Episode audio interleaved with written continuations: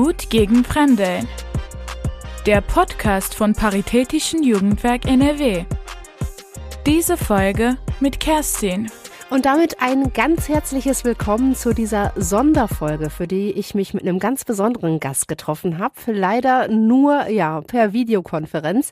Das persönliche Treffen holen wir dann hoffentlich bald nach, aber er ist einfach immer noch ein gefragter Mann, hat viele Termine, deswegen ging es nur per Videokonferenz. Benedikt Sturzenhecker ist emeritierter Professor für Sozialpädagogik an der Universität Hamburg, Fakultät für Erziehungswissenschaft und wird uns gleich ein bisschen was über die Gebemethode erzählen. Herr Sturzenhecker, vorher aber eine Bitte an Sie. Also wenn ich Sie jetzt bitte, den Satz, die Jugend von heute ist zu vervollständigen, was, was antworten Sie mir dann? Die Jugend von heute ist anders, als du denkst. Weil? Weil es eine generalisierte Sicht auf Jugendliche, die manchmal in Wissenschaft so aufscheint, weil es die in der Praxis zumindest gar nicht gibt. Wissenschaften muss natürlich ganz generell etwas über jugendliche, junge Menschen erklären, wie die in diesem Land leben. Äh, dabei ähm, muss Wissenschaft zu Verallgemeinerungen kommen. Grundaussagen machen, so und so viele Jugendliche haben das und das Problem oder ähnliches. In der Praxis ist das aber reichlich irrelevant, weil da nur zählt, wie die Jugendlichen sind, mit denen man direkt zu tun hat. Und äh, wenn wir genau schauen, dann unterscheiden sich die Jugenden total. Also die äh, Fragen, wie man aufwächst, unter welchen Bedingungen, was einem ermöglicht wird, was verhindert wird, äh, welche Chancen man hat, sind total unterschiedlich und auch wie unterschiedliche Milieus, verschiedene Gruppierungen in der Gesellschaft und unter den Jugendlichen damit umgehen, ist auch total verschieden. Und äh, deshalb unterscheiden sich äh, Kinder und Jugendliche manchmal voneinander sehr stark. Und deshalb kann man eigentlich das sagt die Jugendforschung auch immer wieder, nicht über die Jugend sprechen, obwohl wir wissenschaftlich dann das doch immer wieder verwenden. Wir müssen uns auch manchmal damit helfen mit solchen Generalisierungen. Aber für die Sozialpädagogik ist eigentlich immer nur relevant, Wer kommt denn? Mit wem bin ich in Kontakt? Wie geht's denen? Was machen die? Was sind deren Themen? Nur das ist für uns interessant und wir erschließen mit denen selbst, was denn ihr Jugendlichsein, was ihr Leben für sie bedeutet anstatt uns da nur auf Wissenschaft zu verlassen. Da kann man manchmal Orientierungen, Grundmuster äh, erkennen durch wissenschaftliche Hilfe und sagen, ah, das könnte das Thema sein, das und so weiter. Aber letztendlich wird es nur Wahrheit in der Interaktion zwischen äh, uns in der Sozialpädagogik und den Kindern und Jugendlichen, mit denen wir es zu tun haben. Klingt da auch schon so ein bisschen die Gebemethode heraus? Also vielleicht können Sie uns das mal erklären. Also was Gebe eigentlich ist, was steckt hinter der Methode? Ja, die äh, Gebemethode, die wir entwickelt haben, das ist ja die Abkürzung für Förderung gesellschaftlich-demokratischen Engagements von Benachteiligten in der offenen Kinder- und Jugendarbeit. Das hört sich gewaltig an, ist aber nur ganz einfach eine Grundhaltung, eine Grundmethode, eine Grundarbeitsweise der Sozialpädagogik. Viele der Praktiken darin sind über 100 Jahre alt aus der Sozialpädagogik. Auch dass ich gerade noch mal gesagt habe, das ist eigentlich eine alte sozialpädagogische Erkenntnis.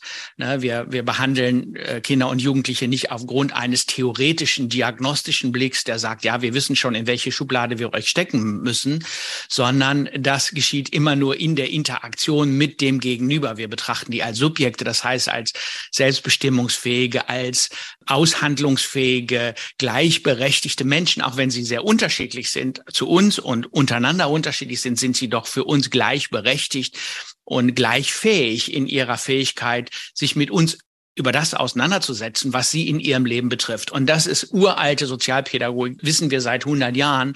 Und die Gebemethode, die schreibt das nur so ein bisschen hintereinander. Die macht daraus einen methodischen Ablauf, der Fachkräften hilft, sich immer wieder daran zu orientieren. Können Sie uns das mal praktisch machen? Also wie verhalte ich mich denn als Fachkraft? Wie interagiere ich mit den Kindern und Jugendlichen, wenn ich es äh, nach der Giebemethode mache?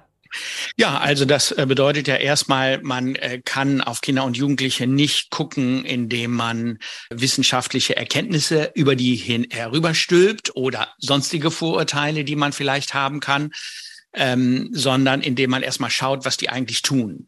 Also alle Sozialpädagogik beginnt bei dieser Beobachtung. Das wissen wir seit Maria Montessori, seit über 100 Jahren. Man schaut erstmal hin, was machen sie denn? Und in dem Handeln, was sie machen, entdecken wir mögliche Themen. Was ist das denn wohl? Um was geht's da? Was beschäftigt die da eigentlich? Und wir wissen aber nicht besser, was für die Kinder und Jugendlichen wichtig und richtig ist, sondern das können wir nur in Aushandlungsprozessen, im Dialog mit ihnen herausfinden.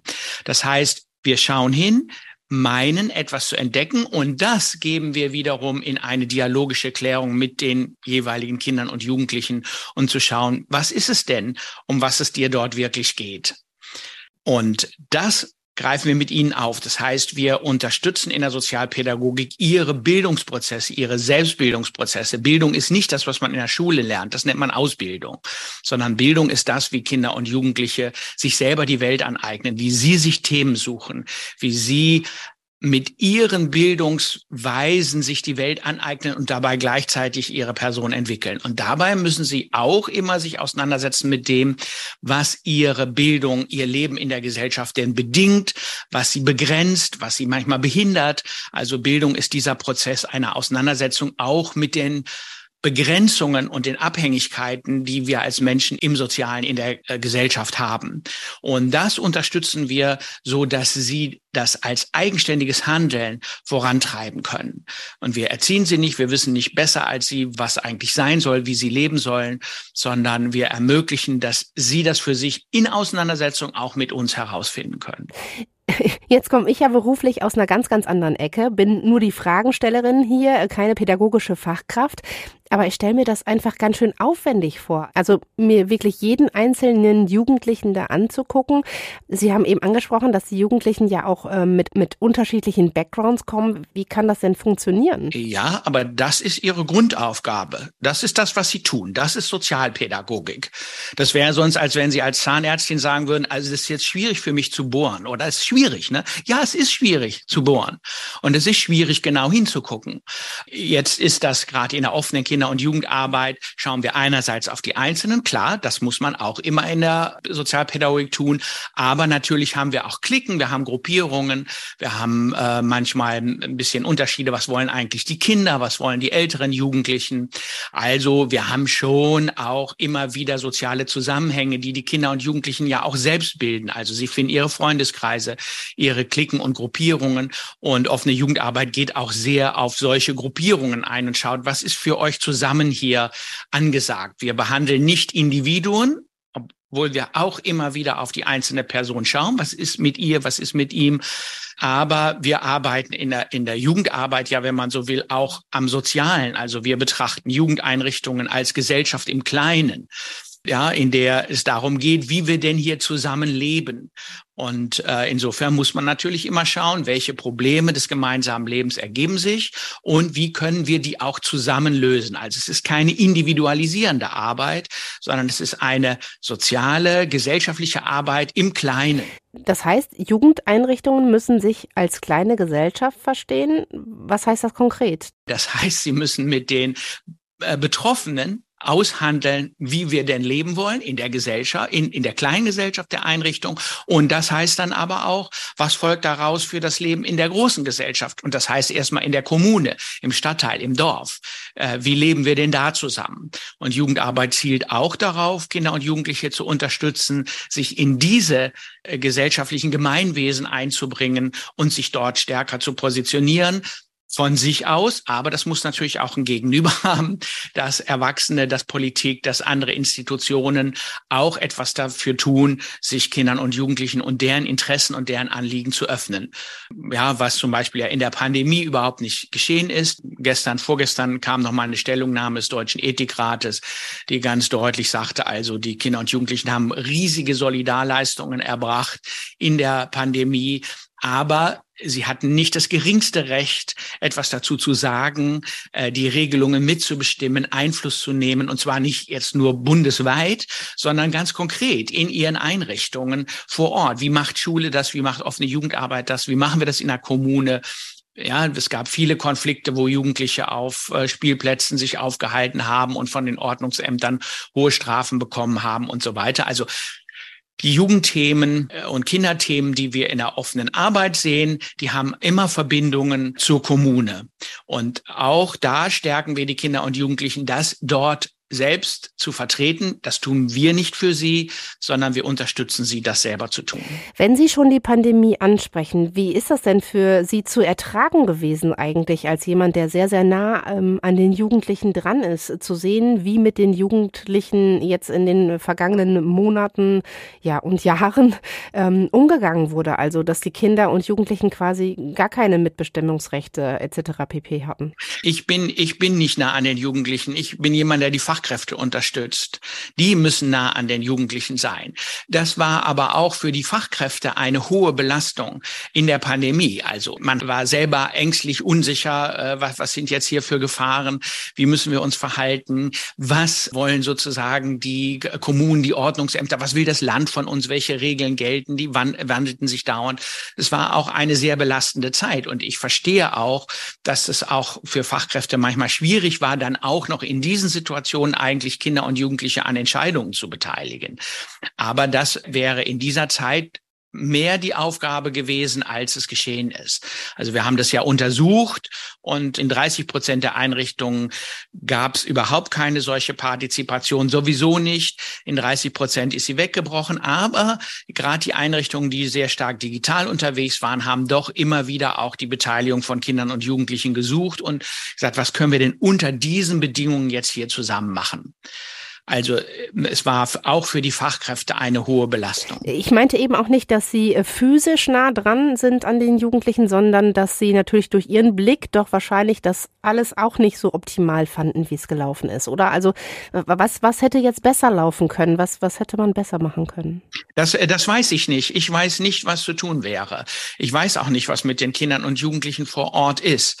Äh, ich kann nur, und ich habe es so gut getan, wie ich konnte, in der Pandemie die Fachkräfte unterstützen, dass die das herausfinden. Also wie zum Beispiel hält man Kontakt in der Pandemie auch zu Kindern, die nicht unbedingt über ähm, digitale Endgeräte verfügten. Kann man auf die gute alte Postkarte zurückgreifen? Welche Möglichkeiten gab es, sich überhaupt noch zu sehen, irgendwie äh, zu kommunizieren und festzustellen, wie geht's euch denn? Wo befindet ihr euch? Was macht ihr gerade? Was können wir für euch tun? Was können wir zusammen tun? All das musste ja erst nochmal immer wieder hergestellt werden. Und das macht man vor Ort. Das kann man nicht generalisiert sagen, sondern das ist auf dem Dorf anders als äh, in Köln. Jetzt sind Sie ja viel mit den Fachkräften im Austausch. Wie ist denn Ihr Eindruck? Also gelingt es den Fachkräften, gut an die Jugendlichen ranzukommen, sie einzubinden, Demokratie zu üben? Wie, wie ist das so?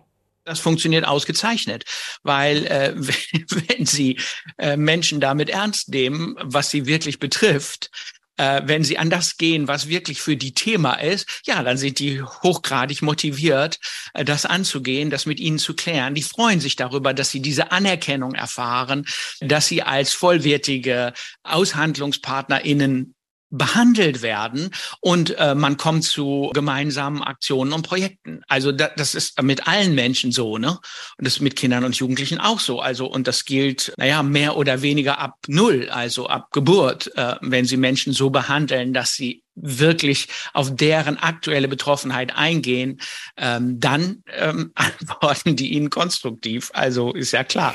Ich habe jetzt, äh, Herr Stoßenhecker, noch eine Frage.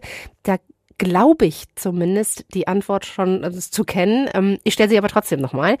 Spielt es eine Rolle, ob die Kinder und Jugendlichen Fluchtgeschichte haben? Nein und ja. Erstmal spielt es keine Rolle, äh, weil sie eben Jugendliche sind und weil sie Menschen sind, ja. Und dann ist diese Frage, ja, mit denen handeln wir aus, was denn für sie wichtig ist und was sie selber an ihren Betroffenheitsfragen tun können. Und äh, andererseits ist es selbstverständlich ein Thema, weil ich ja eben darauf hingewiesen habe, dass wie sich Kinder und Jugendliche bilden, hängt ab von dem, wie sie in der Gesellschaft leben können, welche Rahmenbedingungen es gibt, welche Ungleichheiten, welche Ungerechtigkeiten es gibt, wie ihre Bildung behindert, verhindert wird oder wie sie eröffnet wird. Und äh, geflüchtete Kinder und Jugendliche haben erstmal hier eine spezifische Lebenssituation, wo sie, in der sie fremd sind, in der sie unter schwierigen Wohnbedingungen arbeiten, in der sie Sprachprobleme haben, in der sie Aufenthaltsprobleme haben und so weiter. Und das ist ja erstmal eine Betroffenheit. Und das wäre die Frage, ob in welcher Weise Sie das interessiert. Äh, und dann wird das Thema, also für, für Jugendarbeit wird all das Thema, was für die jeweiligen Kinder und Jugendlichen Bedeutung hat. Und äh, das bringen sie aber selber ein. Und in der Auseinandersetzung mit ihnen finden wir das heraus und klären das. Und wir geben diese Themen nicht vor. Zumindestens wäre das die sozialpädagogische Grundorientierung, das nicht zu tun. Wenn man jetzt in der Forschung nachschaut, Kolleginnen und Kollegen aus der Uni Siegen, Köln, Buchner, äh, Schumacher, die haben das getan, ähm, dann merken sie doch, dass äh, Fachkräfte oft gerade geflüchtete Kinder und Jugendliche als Menschen mit einer besonderen Kultur behandeln, äh, auch unterstellen, dass sie besondere Probleme hätten. Ja, und wenn man die Kinder und Jugendlichen, die Geflüchteten selber fragt, dann antworten sie als ganz normale Jugendliche. Warum gehst du ins Jugendzentrum? Ja, ich will Freunde finden, ich will Spaß haben. Hier kann ich sein, hier kann ich interessante Sachen machen. Sie antworten als Jugendliche. Und dann sagen sie manchmal auch, ja, ich kann hier auch Hilfe kriegen, wenn ich die brauche. Ja, das bedeutet, sie bringen dann ihre Bedarfe, das, was für sie notwendig ist, direkt ein. Und dann kriegen sie auch Unterstützung. Aber das ist was anderes, als von vornherein einen Stempel einer Kultur zu bekommen oder eines Traumas oder einer Problematisierung. Ja, wenn ich das schon höre, immer mit dem Trauma, ich äh, bin schon traumatisiert von dieser ganzen Traumapädagogik, ja. Das ist immer eine Unterstellung, dass ich mit einer verletzten und das heißt nicht voll selbstvertretungsfähigen Person zu tun habe. Immer ist eine, eine Unterstellung von Trauma ganz schnell damit verbunden, dass ich den anderen die andere Schwäche in ihrer Handlungsfähigkeit mich zur Helferin mache und sie zum Objekt meiner Hilfe. Das ist das Risiko. Klammer auf. Ja, es gibt Traumatisierung von geflüchteten Kindern und Jugendlichen. Aber wir behandeln sie in der Jugendarbeit nur insofern, wie die Kinderbetroffenen das selber, wie die Kinder und Jugendlichen das selber einbringen, Klammer zu. Also wenn Sie selbst um Hilfe bitten oder wenn, wenn Sie irgendwie äh, anders auf sich aufmerksam machen oder wie? Ja, ja, also die, die Betroffenen müssen bestimmen, was in ihrem Leben relevant ist. Und wenn die in die Jugendarbeit kommen, sagen, ich möchte hier spielen und Freunde finden, dann komme ich doch nicht hin und sage, lass uns über dein Trauma reden und es muss hier dringend mal therapeutisiert werden, was wir in der Sozialpädagogik sowieso nicht können. Wenn aber mehrere Kinder und Jugendliche, sagen wir mal, aus geflüchteten Zusammenhängen kommen und erzählen, wie sie in diesem Land diskriminiert werden, was sie nämlich werden, ja, dann werde ich hellhörig. Ah, dann haben sie ein Thema und auch ein gemeinsames, das die Individuum überschreitet. Und dann mache ich keine individualisierten Bewältigungssysteme, wie gehe ich damit um, sondern ich unterstütze sie, Diskriminierung zu kritisieren. Ich unterstütze sie, ihre Probleme mit der Wohnungssuche öffentlich zu thematisieren. Also das heißt, auch die Probleme in ihrem Leben, die sie haben, behandeln wir in der offenen Arbeit als gemeinsame soziale Probleme. Wir individualisieren, therapeutisieren die nicht, sondern unterstützen, dass diese gemeinschaftlich von den Betroffenen auch in Öffentlichkeiten, in Politik, in Kommune getragen werden können und zum Thema gesellschaftlicher Auseinandersetzung werden können. Mit Blick auf die Uhr und weil ich ja weiß, dass Sie ein gefragter Mann sind, kommen wir mal langsam zum Ende. Können Sie mir noch eben ähm, verraten, warum Sie das Paritätische Jugendwerk eigentlich unterstützen? Na, das Paritätische Jugendwerk äh, besteht ja sehr stark aus Initiativen. Initiativen bilden das ab, was es für gesellschaftliche Problemstellungen gibt, bilden sich manchmal sehr schnell rund um aktuelle gesellschaftliche Konflikte und Fragen. Und äh, so sind sie in der Lage, sehr schnell zu reagieren, ganz anders, sag ich mal, als große Wohlfahrtsorganisationen, ja, die riesige Apparate haben, die eine eingewöhnte Praxis haben. Okay, das braucht man, das ist auch wichtig, aber das ist das, der Vorteil der Initiativen. Sie entstehen sehr schnell und können sehr aktiv auf das eingehen, was gerade das Thema ist. Außerdem äh, stellt man ja fest, dass Initiativen häufig von Betroffenen selber gegründet werden und sich Betroffene engagieren für ihre eigenen Themen. Das heißt, es ist vom Grundprinzip her schon ein demokratisches Engagement. Und das interessiert mich. Also das finde ich notwendig, dass in, in dieser Gesellschaft sich die Betroffenen um ihre eigenen Probleme kümmern, in dem Sinne, dass sie sie zu einem gesellschaftlichen, gemeinschaftlichen Problem machen, dass sie das äh, in die Politik, wenn man so will, tragen, in die öffentliche Auseinandersetzung und das ermöglichen Initiativen und deshalb äh, dass das äh, paritätische Jugendwerk ist eine der Möglichkeiten, das zu fördern, wo sich die Initiativen zusammentun können. Sie können bekommen fachliche Beratung, Unterstützung und äh, das halte ich für fachlich sehr wertvoll und deshalb finde ich das unterstützenswert. Und wie schnell sich Initiativen tatsächlich gründen, wie unterschiedlich sie sind, wie sie arbeiten und wie viel Herzblut die Mitarbeitenden in ihre Arbeit mit Kindern und Jugendlichen stecken, ob sie nun Fluchtgeschichte haben oder nicht, ob mit oder ohne Migrationshintergrund, all das könnt ihr in diesem Podcast nachhören. Professor Dr. Sturzenhecker, eine aller, allerletzte Frage habe ich noch. Was ist für Sie gut gegen Fremdeln? Kooperation ist das Beste gegen Fremdeln. Man ist dem Fremden fremd, wenn man gar nichts mit ihr, mit ihm zu tun hat. Äh, und ähm, äh, kooperieren ist das, äh, wie Menschen sich kennenlernen, wie sie voneinander erfahren und wie sie äh, sinnvoll an dem arbeiten, was denn für ihr gemeinsames Leben wichtig ist. Alle Kooperation löst Fremdeln auf. Haha, sie schafft dann neue Konflikte und Themen. Ja, wenn man sich kennenlernt, merkt man auch, wo man zusammenstößt, wo man unterschiedlich unterschiedliche Perspektiven hat, aber dann kann man die aushandeln und dann wird man von einem Fremden zu einem Mitmenschen, mit dem man wie mit allen anderen auch aushandeln muss, was denn gemeinsam gelten soll. Und da hat man manchmal Konflikte, aber in diesem Aushandlungsprozess erkennt man sich erstmal gegenseitig grundsätzlich an und sucht eben zusammen nach Lösungen für die Lebensprobleme, die anstehen. Deshalb sieht man ja deutlich überall, wo wenig Kontakt und Kooperation zwischen unterschiedlichsten Gruppierungen besteht, ist das Fremdheitsgefühl oft groß. Wo viel Kontakt besteht, wo viel Kooperation im Alltag besteht, ist das Fremdheitsgefühl viel kleiner.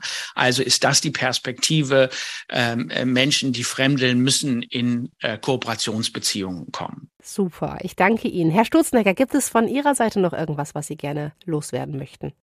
Ich finde es immer grundsätzlich in der aktuellen Debatte, äh, finde ich es verfehlt, dass äh, gerade auch Kindern und Jugendlichen immer wieder erklärt werden sollen, sie sollen den anderen nicht mit Vorurteilen behandeln, wie man richtig äh, moralisch äh, handeln soll, was die ähm, richtigen Regeln sind, wie man eigentlich mit anderen umgeht.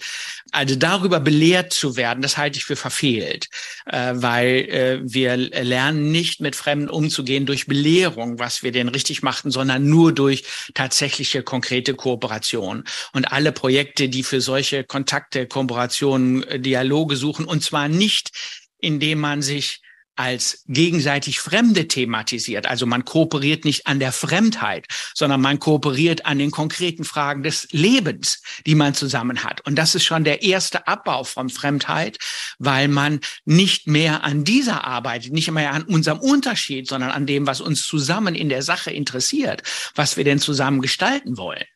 Dann ist schon der erste Schritt weg von der Fremdheit. Perfekt. Professor Dr. Benedikt Sturzenhecker, ich bedanke mich bei Ihnen für das Gespräch, für die hilfreichen Denkanstöße und äh, für Ihre Zeit und ich wünsche Ihnen für Ihre Zukunft alles, alles Gute. Ich danke auch. Gut gegen Fremdeln. Der Podcast von Paritätischen Jugendwerk NRW. Wir bedanken uns für die Unterstützung beim Ministerium für Kinder, Jugend, Familie, Gleichstellung, Flucht und Integration des Landes NRW.